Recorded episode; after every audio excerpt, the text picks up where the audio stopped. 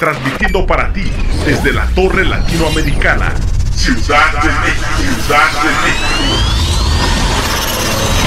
Somos Radial FM, conciencia colectiva.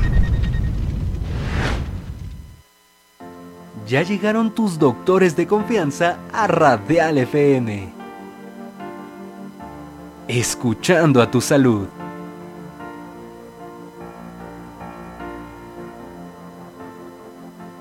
Soy Adriana Segoviano, eh, soy médico cirujano y partero, después hice la especialidad de dermatología y combino la práctica médica dermatológica con eh, la materia en la Escuela Superior de Medicina, imparto neuroanatomía. Soy la doctora Marta Teresa Méndez Valencia, soy médico general y tengo la especialidad en Derecho Sanitario. Mi nombre es Gerardo Navarro Toledo. Eh, mi especialidad básicamente es la cirugía general y posteriormente yo hice la subespecialidad en trasplante renal o trasplante de órganos sólidos. Yo soy la doctora Elizabeth Hernández Carvajal, yo soy médico cirujano y partero del Instituto Politécnico Nacional y tengo la maestría en epidemiología clínica. Soy la doctora Esther Telles Girón Lizárraga, soy médico general con especialidad en ginecología y obstetricia. Eh, toda mi vida me ha gustado ayudar a la gente, tratar de darle un beneficio, una salud, eh, un entorno de felicidad al bienestar de todos. Mm, sin importar la edad. No nada más es decir, esto tienes y esto te tomas, sino que, ok, ¿qué repercute en tu familia, en tu estilo de vida? Bueno, la, la salud, cuando uno la tiene, es una maravilla. La medicina va cambiando minuto a minuto. Recuerden que la salud es muy importante y a veces un pequeño detalle que puedan escuchar en una sesión les puede cambiar la vida. Considero que hay que mantenernos física, eh, emocionalmente y como hemos visto también, eh, pues tratar de tener eh, nuestro cuerpo en buen mantenimiento, ¿no? No se lo pierdan. Escuchando a tu salud. Todos los viernes a las 7 pm por Radial FM. Conciencia colectiva.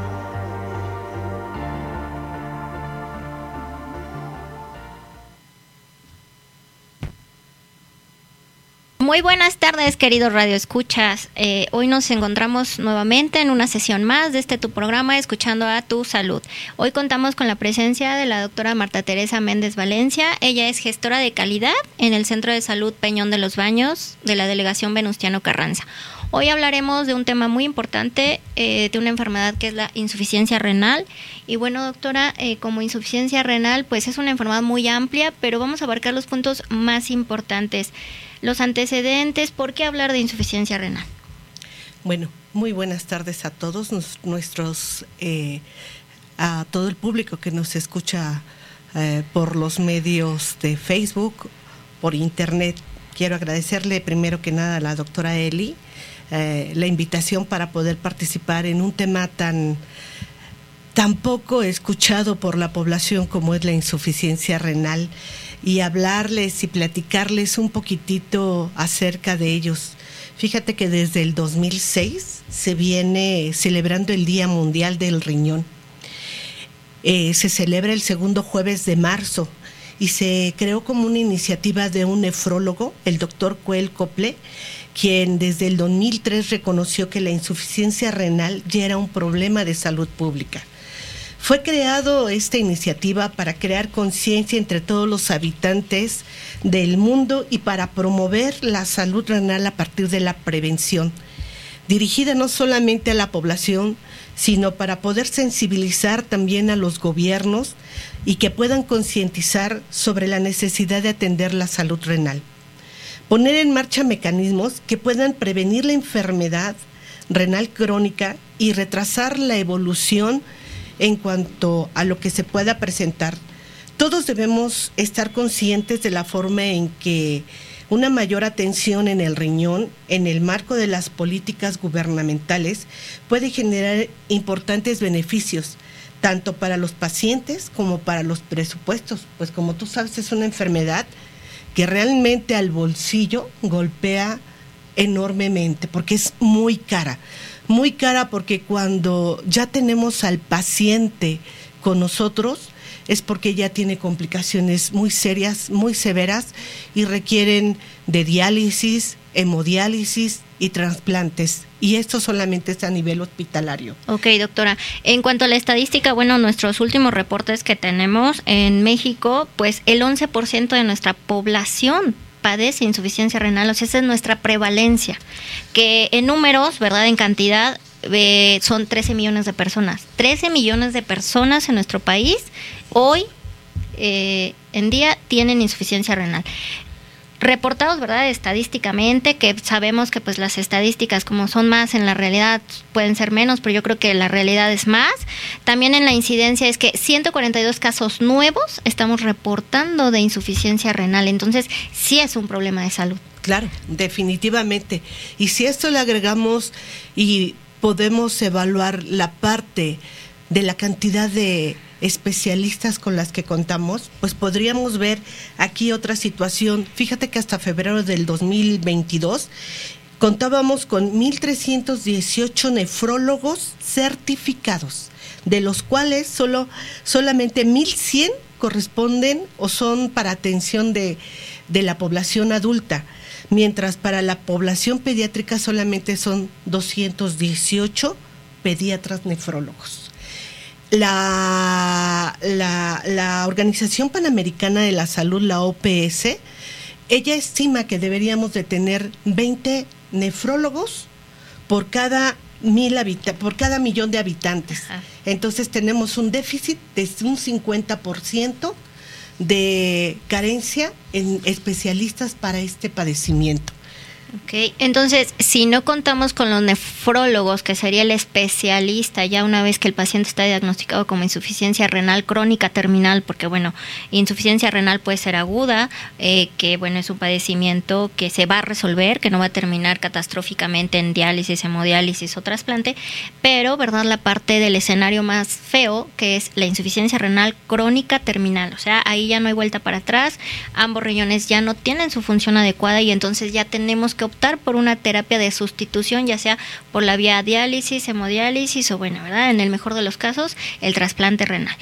Entonces, definitivamente encontrarnos un nefrólogo pues iba a ser un poquito complicado, tal vez si por un medio particular sea un poquito más accesible que en una institución pública, pero nosotros médicos de primer contacto cómo vamos a identificar a la insuficiencia renal, porque evidentemente la probabilidad de que un nefrólogo vea a cada uno de los pacientes, esos 13 millones de mexicanos que hoy en día viven con insuficiencia renal, en realidad cuántos sí tienen una consulta por nefrología, yo creo que pues un porcentaje mínimo, ¿no? Ese dato sí no lo tenemos hoy, pero seguramente de esos 13 millones quienes real, realmente tienen una consulta por nefrología, yo creo que muy poquitos. Entonces nos toca a los médicos generales diagnosticar la insuficiencia renal informar a la población de los cuidados para prevenir, ¿verdad? Terminar en una insuficiencia renal, que bueno, bien, la insuficiencia renal, aunque es multifactorial, porque sí existen varias causas para la insuficiencia renal, en nuestra población mexicana nos atormentan dos cosas,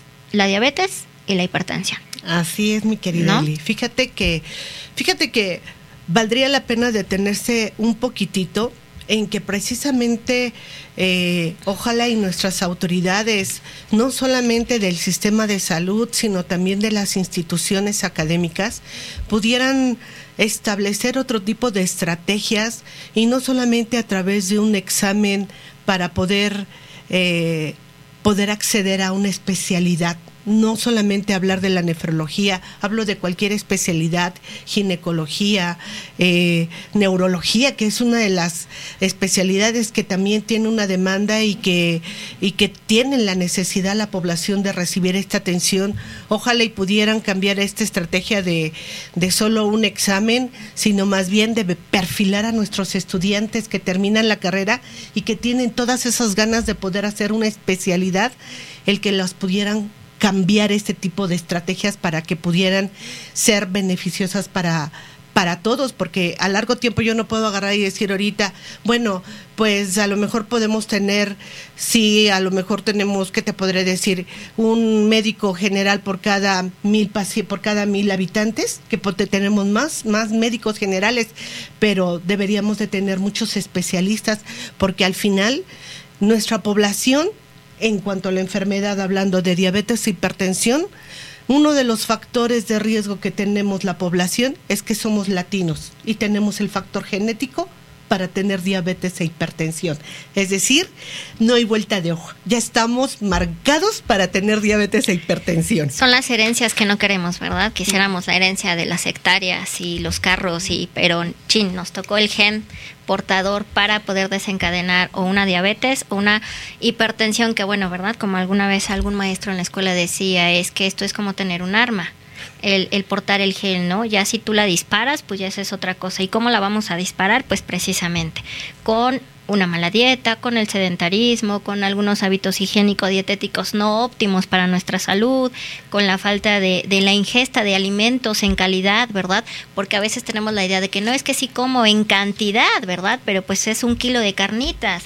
Y no, no es un kilo de carnitas, es a lo mejor un, un kilo de verduras, ¿verdad? Y pues no es lo mismo la ensalada, que no es que sí comí muy bien, ¿no? O pacientes, no es que yo como pollo diario. Recuerdo también a una paciente, es que yo pollo diario, doctora, le juro que yo no sé por qué la, la obesidad.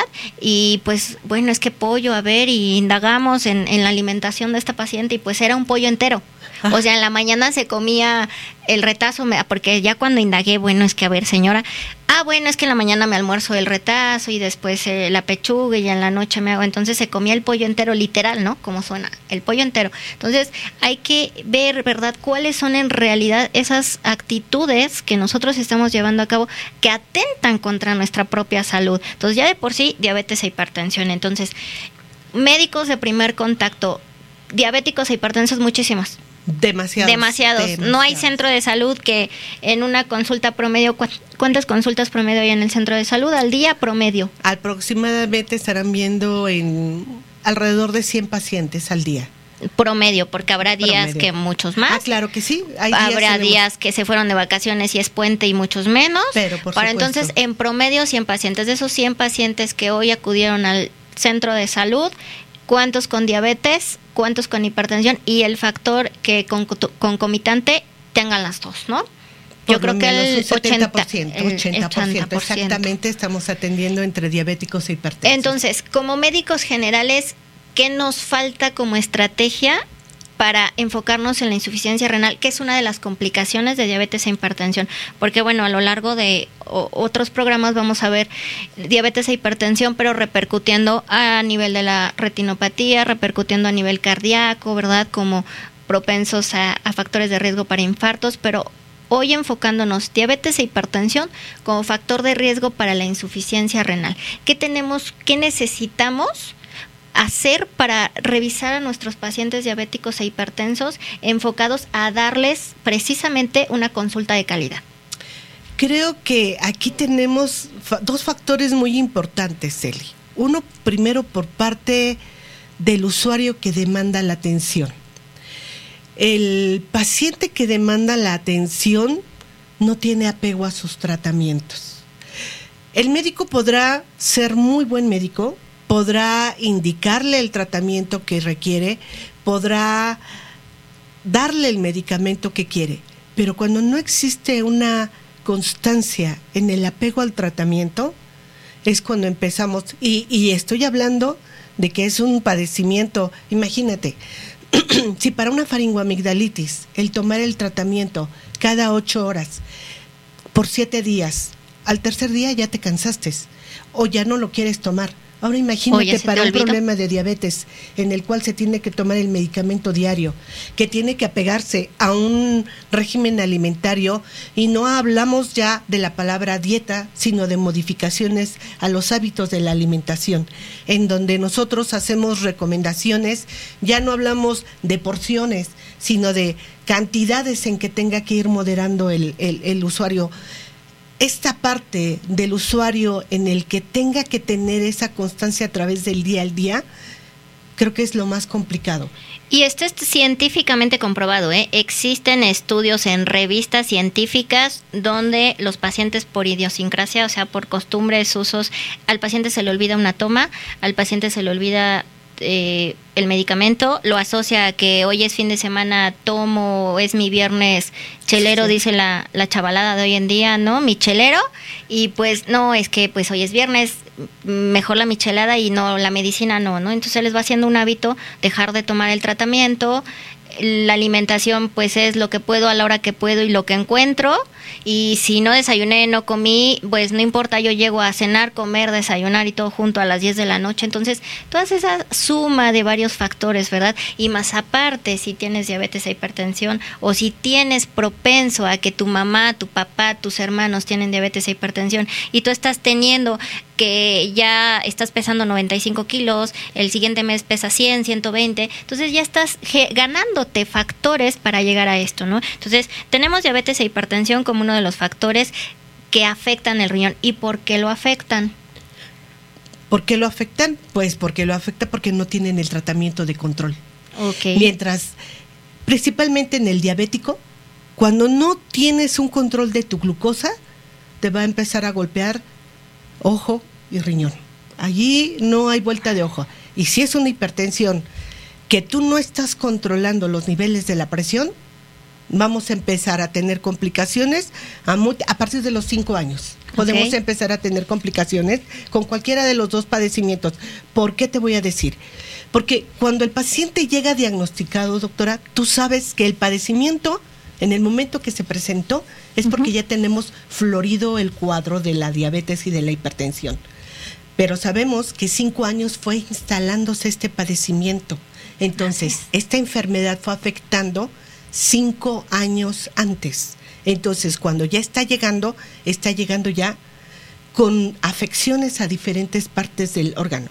Y si nosotros no alcanzamos un control en el tratamiento de esos pacientes, entonces vamos a empezar a tener complicaciones. Porque- y vamos a los cinco años, cinco seis Perfecto. años. eh, y sí, ¿no? O sea, el paciente se va a dar cuenta que tuvo diabetes un día que por algún factor azaroso, ¿verdad? Que nuestras costumbres dicen es que hizo un coraje y entonces ese evento azaroso desencadena que el paciente hoy se diagnostica como diabético o hipertenso. Y bueno, ese día se desmayó, perdió el conocimiento, tuvo una hospitalización en donde al hacerle la determinación el día que ingresa al hospital, valores de 800, 700 miligramos de glucosa avisándole a nuestra población, ¿verdad? Necesitamos y esperamos las normas oficiales que existen, las, las asociaciones, la American Heart Association, que verdad es la más enfocada a lo que es pacientes y daño eh, cardio, cardiovascular por la hipertensión o por la diabetes, pues no nos deja tener más de 126 miligramos de glucosa, ¿no? Así Entonces, cuando ya el paciente empieza que porque pasó en el metro y había campaña y se tomó la glucosa y venía en ayuno y le dijeron trae 200 señor, entonces ahí ya ya hay un foquito, ya es como el sensor de un carro, ¿no? Cuando lo prendemos y nos marca que la llanta está ponchada o que no traes gasolina, o sea, ya te está avisando que algo no está bien. Y a veces no, pero es que anoche cené ya bien tarde, es que me, me comí una rebanada de pastel y lo, lo asociamos, ¿no? Pero no, en realidad tu organismo ya te estaba avisando. Pueden pasar años, cinco, ¿verdad? Que tenemos como promedio. Y entonces ya, un evento azaroso te debuta la enfermedad. O sea, ya hoy no puedes hacer otra cosa, ya hoy sí estás diagnosticado como diabético o hipertenso. Y bueno, el exceso de azúcar, pues el organismo tiene que buscar por dónde sacarla. Claro. Entonces se va al riñón, se va a los ojos, se va a donde pueda. Y bueno, en esta ocasión se va al riñón. Y entonces, como se va al riñón, y el riñón es uno de los órganos encargados de filtrar la sangre, pues toda esa azúcar de más, que es como nuestro azúcar, digámoslo, para fines emblemáticos, ¿no? De hacer una asociación. Así como vemos el azúcar que le ponemos al café, que no deberíamos, ¿verdad? Porque es una costumbre mal de los mexicanos que a todo el azúcar, eh, todo va endulzado con tres de azúcar y, y el agua y el café y el té y lo que se nos atraviese y la papaya y todo, igual a sal, ¿no? Entonces, costumbres que la verdad no deberíamos eliminar, pero bueno, así como ustedes ven el azúcar, así cristalina, brillante, pues así son cristales. A nivel sanguíneo y entonces al quererse filtrar por el riñón, pues evidentemente van cortando, va, pues es como si nosotros quisiéramos filtrar vidrios, ¿no? Yo ahorita agarro un vidrio, lo muelo en pedacitos y lo quiero filtrar por una tela, pues esa tela la voy a desbaratar, a romper completamente. Es exactamente lo que pasa con nuestro riñón. Entonces, nuestro riñón al pasar de los años en una diabetes mal controlada, o sea, en un paciente que sus niveles de glucosa estén por arriba del 126 permitido, que estén en 200, en 300, en 800, en 1000, porque hay pacientes que andan con 1000 de, de glucosa, ¿verdad? Caminando por la vida. Estos pacientes, bueno, a nivel renal, llegan a consulta ¿Y qué hacemos nosotros médico general cuando, bueno, llega el paciente, manifiesta pues alguna sintomatología, pero como antecedente trae diabetes e hipertensión? Y nosotros le preguntamos, ¿cuándo fue su última glucosa? Que hace, fue hace más de un mes en promedio, ¿verdad? Por estadística, porque son muy pocos los pacientes que llevan un control específico muy estricto de decir tres, cuatro determinaciones a la semana. En promedio los pacientes, cuando tú llegas y les preguntas cuándo fue su última determinación, en promedio es hace un mes o más, ¿no? Entonces, y tú les preguntas, bueno, su última determinación de hace un mes, ah, 250. Entonces, cuando ese paciente te dice, soy diabético, soy hipertenso y mi glucosa última de hace un mes, 250, pues ya nos está diciendo, haz algo médico porque este paciente seguramente ya está teniendo una complicación, ¿no? Claro. ¿Qué hacemos en ese caso con esos pacientes? Fíjate que cuando llegan, el, el médico detecta todas estas partes, Eli, porque sí las detecta y el médico toma el dentro de alguno de los estudios que manda a hacer a los pacientes es la depuración de creatinina en orina de 24 horas. En el primer nivel es a lo que más podríamos aspirar para, para poder evaluar el, el riñón, porque eh, las instituciones públicas como los centros de salud pues el, eh, solamente segundo y tercer nivel alcanzan a, hacer exámenes un poquito más, más sofisticados para los, para los pacientes, pero por lo menos para el médico de primer nivel tenemos eh, la depuración de la creatinina de orina en 24 horas, aparte de su biometría hemática, de su química sanguínea general, de estar viendo su examen general de orina, de estar verificando su urocultivo. ¿Por qué? Porque son pacientes que llegan a tener también incluso muchos cuadros de infecciones de vías urinarias que son confundidos con cuestiones de insuficiencia renal. Cuando tenemos la insuficiencia renal, la gente se alarma más cuando ve la hinchazón en, el, en los ojos, en las extremidades y dice, algo me está sucediendo y inmediatamente piensa, es el riñón lo que tengo mal aunque algunas otras personas piensan, no, ha de ser el corazón, porque también en el corazón hay esas, esa, esa parte de la información en la que dicen, no, si te hinchas o tienes mal el riñón o tienes mal el corazón. Entonces, esta parte en que también la cantidad de orina que a veces eh, llega a tener cierta característica, olor, calor, eh, que llegan a sentirla muy caliente, que tienen un mal olor, eh, o que es en cantidad muy poca, llega a alarmar a los pacientes y es cuando dicen, no, ni con el médico de primer nivel, se van hasta con el especialista o claro. buscando. Y no vamos a dar los valores, ¿verdad? Eh, porque pues luego los pacientes, no es que yo escuché qué tal valor, los ah, valores a veces cambian, o sea, pero hay dos, como usted ha dicho, muy importantes. A nivel de química sanguínea, el valor de creatinina, que bueno, es una sustancia que nos refleja la salud propia que hay en el riñón. Una vez que esta creatinina aumenta su valor normal esperado, significa que entonces el riñón está pasando por un proceso inflamatorio, que puede ser desde una infección urinaria maltratada en el aspecto de que no se la ha atendido, que no ha utilizado el antibiótico adecuado o por las características que, que, guste y mande, es una infección urinaria. Pero también ya puede ser una señal de alerta de que ese paciente está teniendo principios de un daño renal. Y bueno, el daño renal o la insuficiencia renal se va a caracterizar por estadios. Esos estadios que se tapa uno, dos, tres y cuatro, ¿verdad? Que son, que obviamente, pues las nomenclaturas cambian un poquito, ¿no? A veces nos basamos en qué dicen los europeos, a veces nos basamos en qué dicen los americanos, pero para fines generales hay estadios y estos estadios van a estar precisamente determinados en esa depuración de creatinina. Y depuración de creatinina es un estudio que muchos de los pacientes diabéticos e hipertensos conocen.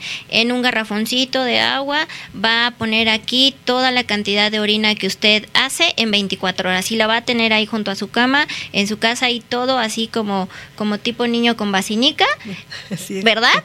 Eh, toda la orina aquí en la vacinica para poderla vaciar en ese garrafón, porque precisamente uno de los parámetros que se mide es el volumen. Así es. Si ese volumen de orina no está dentro de los parámetros esperados, que va por decir vamos, la cantidad de un litro y medio a dos en 24 horas, que obviamente esos, esos parámetros, ¿por qué no los decimos? Porque están influenciados por la dieta, por la cantidad de agua, por la zona en donde vivimos. No es lo mismo un paciente que vive en la playa a un paciente que vive aquí en nuestra lluviosa Ciudad de México, ¿no? Entonces, por eso no nos vamos a enfocar mucho a dar parámetros porque si ahorita nos oye un paciente de la playa va a decir, "Híjole, no, yo este tengo menos orina y por qué no, sí, pero ellos tienen una pérdida pues a nivel corporal del sudor. Entonces, no, no nos metemos en valores porque cada paciente, ¿verdad?, se conoce. Entonces, empieza a manifestar ahora voy al baño 10 veces al día, hago muy poquito o hago más cantidad y entonces ellos van refiriendo esos síntomas que son aumento en la cantidad de, frecuencia para ir al baño, obviamente como hay pérdida de volumen para ir al baño, pues entonces hay ganas, hay una, un reflejo, ¿verdad?, que viene desde acá arriba en nuestro, en nuestro cerebro, que es el aumento en la ingesta de agua. Entonces, por eso decimos que la poliuria, que es que van muchas veces al baño, eh, no necesariamente la cantidad es más, sino la frecuencia y bueno, dependerá también de la ingesta, ¿no? Eh, la polidipsia, y eh, que es obviamente pues empiezan a darle sed y Polifagia, ¿por qué? Pues porque como la diabetes es un estado en donde te va desgastando y oxidando por dentro, pues entonces necesitamos estar ingiriendo y como que aumente el apetito en estos pacientes, ¿no? Entonces, nos empieza a dar una señal de que el riñón se está inflamando, ese valor de creatinina va aumentando y esos estadios pues, respectivo a que bueno el, el valor de creatinina llega a un punto en donde ya no es funcional ese riñón y tenemos que sustituirlo por una diálisis o una hemodiálisis, ¿verdad? Que no, no hay un parámetro de diferencia, sino es la accesibilidad que tenga el paciente, que lo más accesible en nuestro país es la diálisis peritoneal, más que una hemodiálisis o Así mucho es. más que un trasplante renal, ¿no?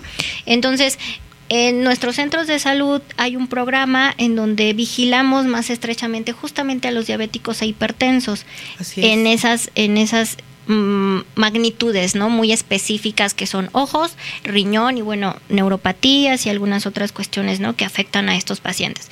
Con respecto a la insuficiencia renal, vigilamos creatinina, pedimos la depuración, que como bien dice, es un estudio económico, porque pues el paciente tiene un acceso, el costo no es tan elevado. Tan, tan elevado como para estar lejos del alcance de la mayoría de los pacientes una química sanguínea básica, porque pues los laboratorios, ¿verdad? Nos ponen promociones que si 30 elementos, 40, 50, muchos, la verdad es que lo básico que vaya en esa determinación, creatinina. Entonces, con esos dos parámetros tenemos un escenario, claro. un panorama con ese paciente.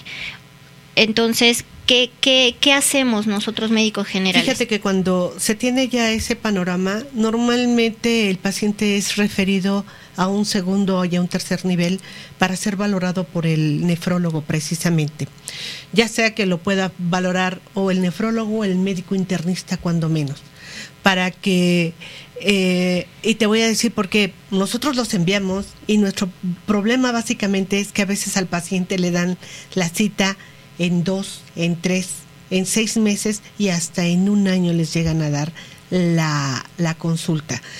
Les llegan a pasar por un filtro en donde les llegan a decir a nuestros pacientes que pues solamente que se sienta muy mal, lo que vea algunos signos de alarma que ellos mismos van, van marcando esas pautas, pues podrán acudir por, por, por urgencias. Entonces, nosotros hemos tratado de que eh, esta parte de las depuraciones de creatinina en orina de 24 horas, nosotros podamos tenerlas de una manera y en cuanto empezamos a ver algún cambio en la forma más temprana, podamos enviarlos de manera inmediata pensando en esas visitas que vienen siendo ya casi súper larguísimas para poder ser valorados, no solamente por el nefrólogo o por algún médico internista que nos pudieran brindar el apoyo para que nos puedan marcar la pauta y poder decir la condición del paciente ¿qué más podemos darle el seguimiento? ¿Qué es lo que le podemos hacer? Entonces, esperar al médico especialista en nuestro país es toda una odisea, ¿no? Que puede tardar a veces hasta un año. Entonces, como evidentemente, pues esperarnos un año para un manejo no es como lo más óptimo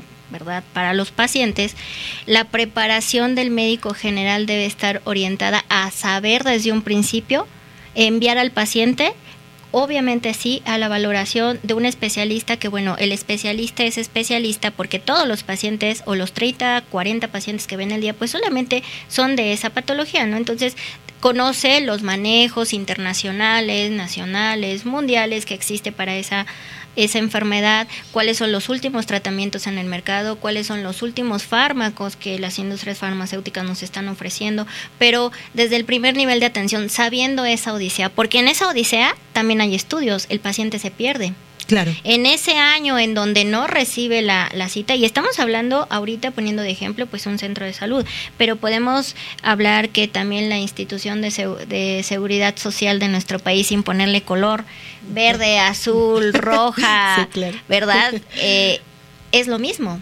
O sea, esperar una cita para un especialista es la odisea del tiempo y el tiempo y el tiempo y los pacientes se pierden en ese camino porque fallecen porque deciden ir a una atención privada o porque simple y sencillamente no tienen las ganas emocionales de seguir con su tratamiento, ¿no?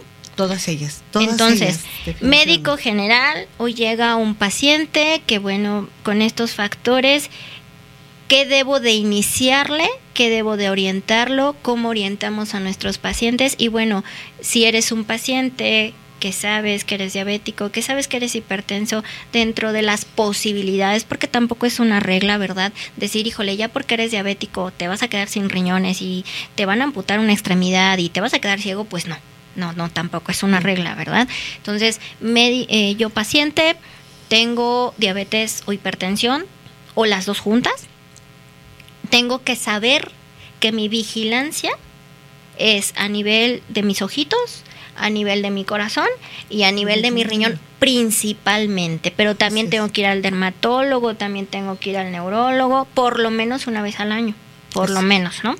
Entonces, si empiezo a dar, a, notar en mi cuerpo datos diferentes que, que, a mí me hagan sospechar. Y es que la verdad debemos de perder la costumbre de ir al doctor cuando te sientes mal. Así es porque el mensaje hoy en día, bueno, el mensaje de hoy, ¿verdad? Que queremos que todos nuestros radioescuchas se lleven es que si eres un paciente diabético hipertenso o aunque no lo seas, debes de ir al médico por tu vigilancia para prevenir que no te conviertas en un paciente diabético o que bueno, podrás convertirte, ¿no? También en paciente diabético hipertenso, pero que hay que ir al médico para prevenir complicaciones y hay que ir al médico para estar al tanto de en qué momento mi cuerpo está sintiendo o está sufriendo un cambio propio evolutivo, porque pues hay pacientes que desde los 5 años son diabéticos, ¿no? Eh, modalidades diferentes diabetes que hay, no, no solamente es un tipo de diabetes que ya bueno, en su momento hablaremos, entonces hay niños que desde los 5, 6, 10 años o hasta más pequeños ya tienen diabetes mellitus. Entonces llegan a ser adultos y cumplen 40 años, por poner un ejemplo. Entonces ese paciente tiene 35 años siendo diabético, ¿no? A lo largo de esos 35 años, aunque se cuide muy bien, aunque haga ejercicio, aunque coma adecuadamente y todo, hay una evolución natural de la enfermedad que entonces debe de estar muy atento en qué momento ya no estoy normal, ¿no? entonces, ¿qué debo de vigilar? El, el paciente con diabetes o hipertensión en este caso, necesita ir a consulta por lo menos una vez al mes. Una vez al mes, así una Vez al mes. Debe de ir una vez al mes para que esté verificando y déjenme decirles la otra parte que es súper importante, la parte de los medicamentos. Es un punto que me gustaría tocar porque a veces, y, yo lo digo por precisamente por las, las cuestiones gubernamentales, ¿no? En la que se habla eh, el derecho a la salud para todos, en cualquier, que todos tengan al alcance medicamentos. Sabemos que en nuestra realidad llegamos a tener carencias de medicamentos, la tenemos. Yo creo que aquí los pacientes deben de ser sumamente conscientes de, de, lo importante que es que ellos deban de consumir sus medicamentos y hacer como su alcancía, así como hacen su alcancía para tener o tomarse en algún momento una coca, consumir las papitas, porque la mercadotecnia nos come. Esa automedicación a la que tenemos tanto amor en los comerciales por el lanzoprazol, el, este, el medicamento para el dolor, como pueden ser paracetamol, ibuprofeno, y los AINES nos dan y nos golpean muy fuerte y, y somos eh, hasta el de la farmacia cualquiera es más médico que tú y que yo, Eli. Sí, no, indiscutiblemente. el paciente llega a que el auxiliar farmacéutico le venda y que él lo diagnostique y que lo recete. Eso es una realidad, sin ofender, sin decir marcas. Y, verdad, pues que se venden sin receta médica, ¿no? Entonces el paciente se autoconsume, sale del apuro, porque yo aprendo de mis pacientes y uso las palabras textuales de ellos, pues es que salí del apuro, doctora, pero ahora sí ya no aguanto, entonces ahora sí ya vengo con usted. Y pues cuando ya todas las complicaciones encima, ¿no? Entonces, bueno, eh, aquí con respecto a las preguntas del público, dudas, comentarios, estamos recibiéndolas, las vamos a hacer aquí justamente a la doctora. Em, ¿Cuáles son las oportunidades? Nos, nos pregunta uno de nuestros radioescuchas, ¿cuáles son las oportunidades para un paciente con insuficiencia renal que no tiene el acceso al nefrólogo?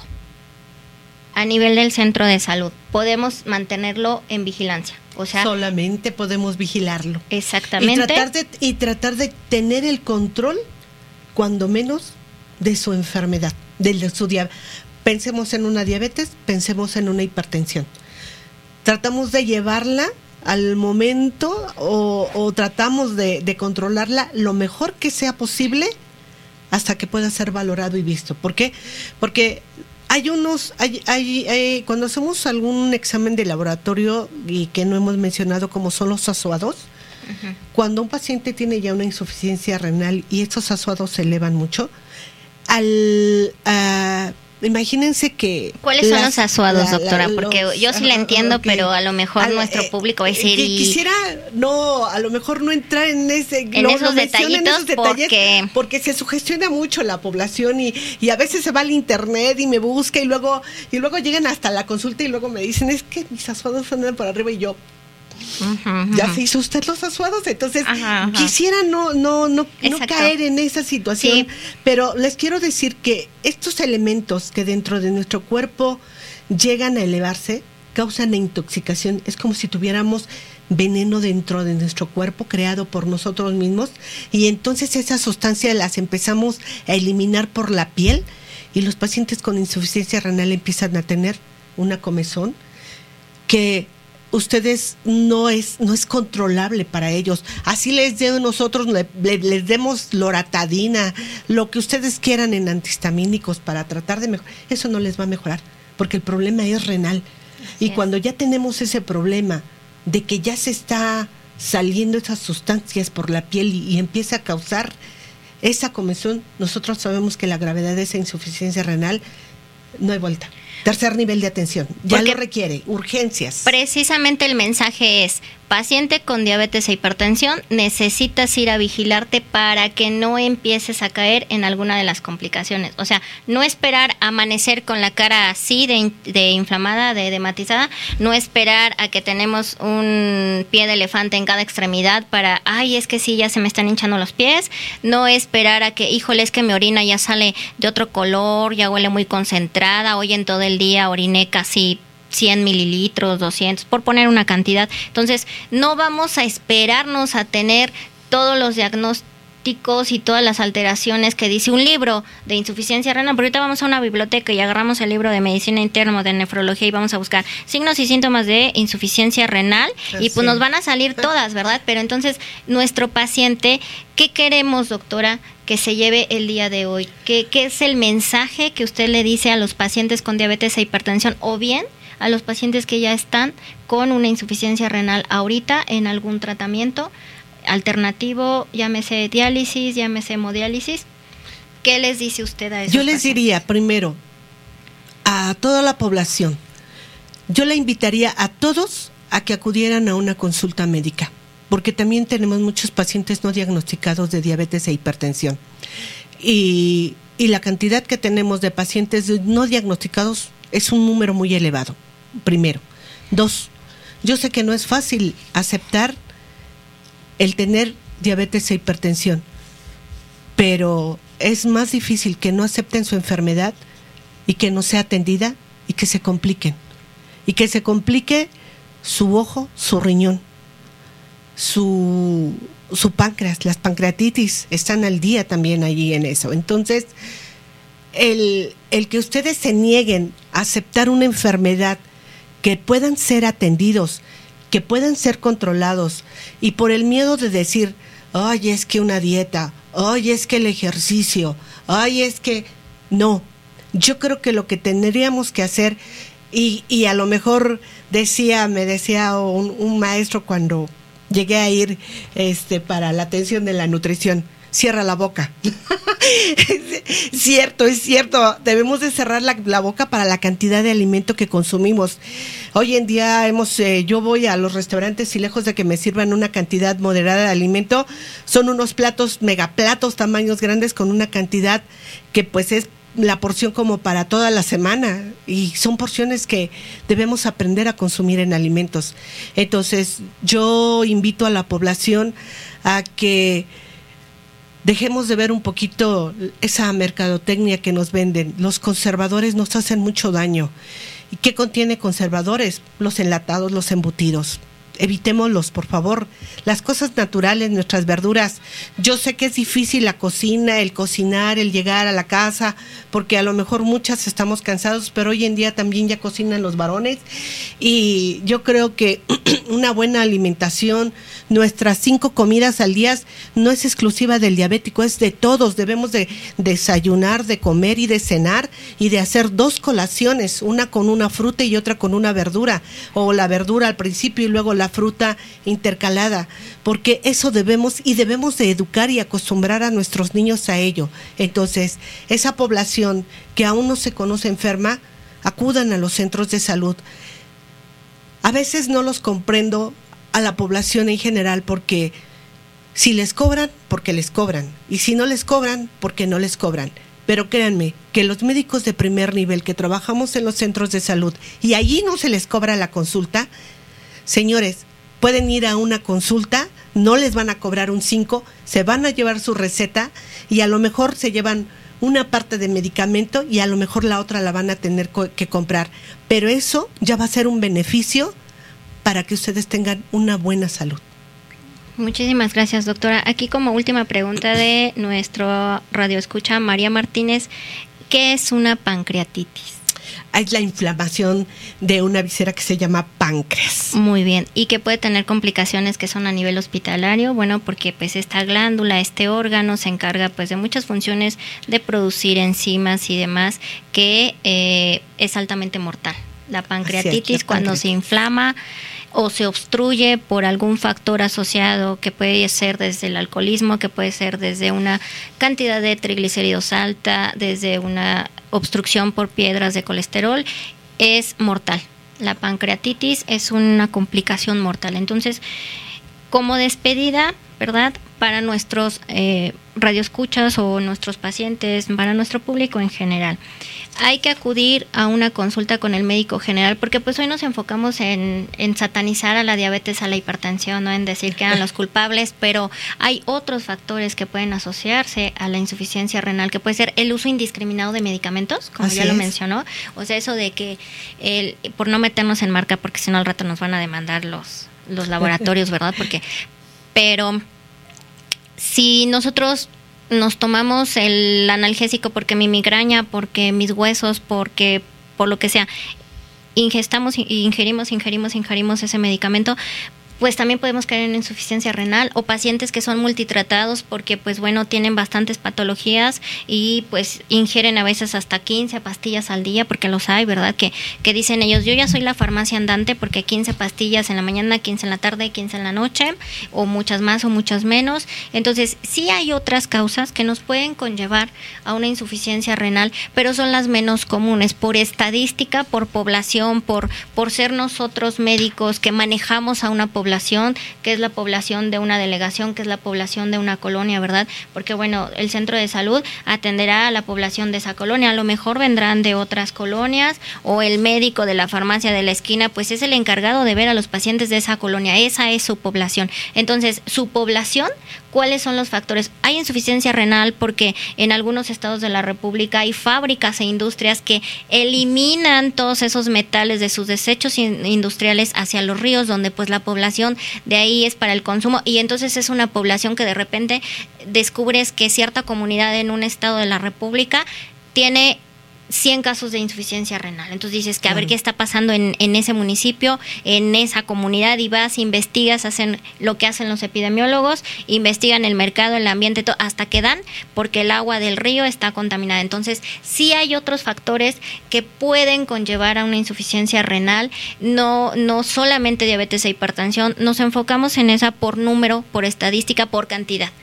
Porque como bien decimos, de las 30 consultas que tenemos un médico de primer contacto al día como promedio, muy seguramente 20 pacientes tienen diabetes o hipertensión o las dos, ¿no? Así es. Entonces, vigilancia para salvaguardar el bienestar de nuestro riñón acudir a chequeos por lo menos una vez, al, mes, por lo menos. Y un check-up, como nos dicen los laboratorios, completo, que es un examen general de orina, que es una química sanguínea, que es una biometría hemática, por lo menos cada, cada seis meses, si yo me considero una persona sana. Si tengo una patología, llámese diabetes, hipertensión, artritis, la que quieran, Ahí ya cambia. entonces cada mes o cada dos o cada tres meses corresponderá, pero hay que tener cuidado y hay que autoquerernos. Así como nos vamos al spa, a las uñas, al salón de belleza, también nuestro organismo necesita que lo estemos checando, que le demos su mantenimiento, todo, ¿verdad? Porque ah, pues, traemos el carro bien bonito y bien brilloso y bien pulido, pero pues nosotros ni siquiera sabemos cuánto traemos de glucosa hoy o hace 15 días, ¿no? Entonces, bueno, para despedirnos, doctora, ¿quiere mandar algún saludo? Pues quiero agradecerles a todos los que hayan escuchado el día de hoy nuestra transmisión y los queremos seguir invitando todos los viernes a que nos escuchen. No solamente hoy a nosotras, quizás eh, van a venir más compañeros médicos a hablarnos de otros temas más importantes y bueno, no debemos de, dejar de, de atendernos y si hoy podemos escuchar y podemos llevarnos un poquito de información a, nuestra casa y por lo menos les pueda yo haber dejado esa semillita de, de la inquietud y de decir, creo que tengo que ir al médico. Estaría más que por servida yo el día de hoy. Les agradezco. Muchísimas gracias, doctora. Y bueno, pues agradecerle primero que nada a usted su tiempo, el espacio que nos, nos brindó el día de hoy. Y de manera personal, pues quisiera agradecer a todos los pacientes de México que viven con insuficiencia renal, porque bueno, sin ustedes, pues nosotros los médicos también no tendríamos esa lucha intelectual cada día en cada consulta, ese reto propio para que nosotros médicos eh, seamos esa parte de apoyo para ustedes, ¿verdad? En donde pues ustedes llegan con toda la confianza del mundo en decir, a ver doctor, ¿qué debo hacer? ¿Qué voy a hacer? ¿Qué tengo que hacer? ¿No? Entonces, agradecer a todos los que hoy nos dejaron entrar a sus hogares que nos escucharon, que nos están viendo y pues a los estudiantes de medicina, ¿verdad? ¿Cuál es el panorama de la salud en nuestro país? Como estudiante de medicina, ¿qué especialidad quieres hacer o a qué te quieres dedicar o qué tipo de pacientes quieres ver? Porque aquí en nuestro México pues hay que saber cuáles son las enfermedades más comunes y entonces cuáles son los pacientes que mayormente tú te vas a encontrar, a veces haciendo la especialidad que sea, ¿no? Puede ser pediatra, pero seguramente vas a ver niños con diabetes, niños con hipertensión, vas a ser dermatóloga, seguramente vas a ver mm, personas con diabetes e hipertensión. O sea, eso yo creo que no hay alguna especialidad, ¿verdad?, en nuestro rango médico que digamos, híjole, no, yo ver un diabético con hipertensión, yo creo que no, no, no existe. ¿Verdad? Pues muchísimas gracias, querido Radio Escuchas, por dejarnos haber llegado hoy hasta sus hogares. Muchas, muchas gracias. Nos vemos el próximo viernes con un tema también muy interesante. Mismo horario, 7 de la tarde, no se lo pierdan y acuérdense que escuchando a tu salud es para que ustedes también cuiden a su salud.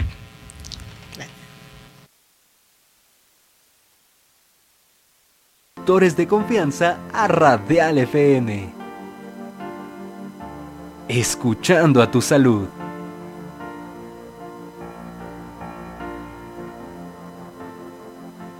Soy Adriana Segoviano, eh, soy médico cirujano y partero, después hice la especialidad de dermatología y combino la práctica médica dermatológica con eh, la materia en la Escuela Superior de Medicina, imparto neuroanatomía.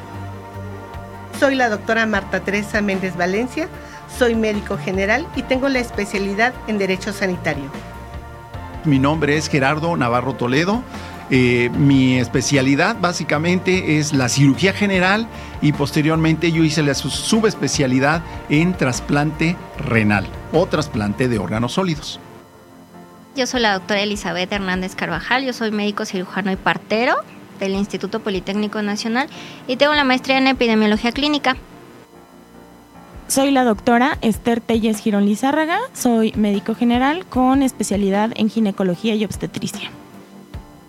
Eh, toda mi vida me ha gustado ayudar a la gente, tratar de darle un beneficio, una salud, eh, un entorno de felicidad a- a- al bienestar de todos, mm, sin importar la edad. No nada más es decir, esto tienes y esto te tomas, sino que, ok, ¿qué repercute en tu familia, en tu estilo de vida? Bueno, la, la salud cuando uno la tiene es una maravilla. La medicina va cambiando minuto a minuto. Recuerden que la salud es muy importante y a veces un pequeño detalle que puedan escuchar en una sesión les puede cambiar la vida. Considero que hay que mantenernos física, eh, emocionalmente y como hemos visto también, eh, pues tratar de tener eh, nuestro cuerpo en buen mantenimiento, ¿no? No se lo pierdan. Escuchando a tu salud.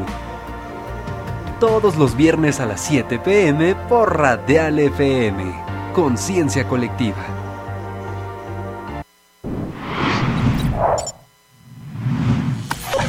Radial FM. Conciencia colectiva.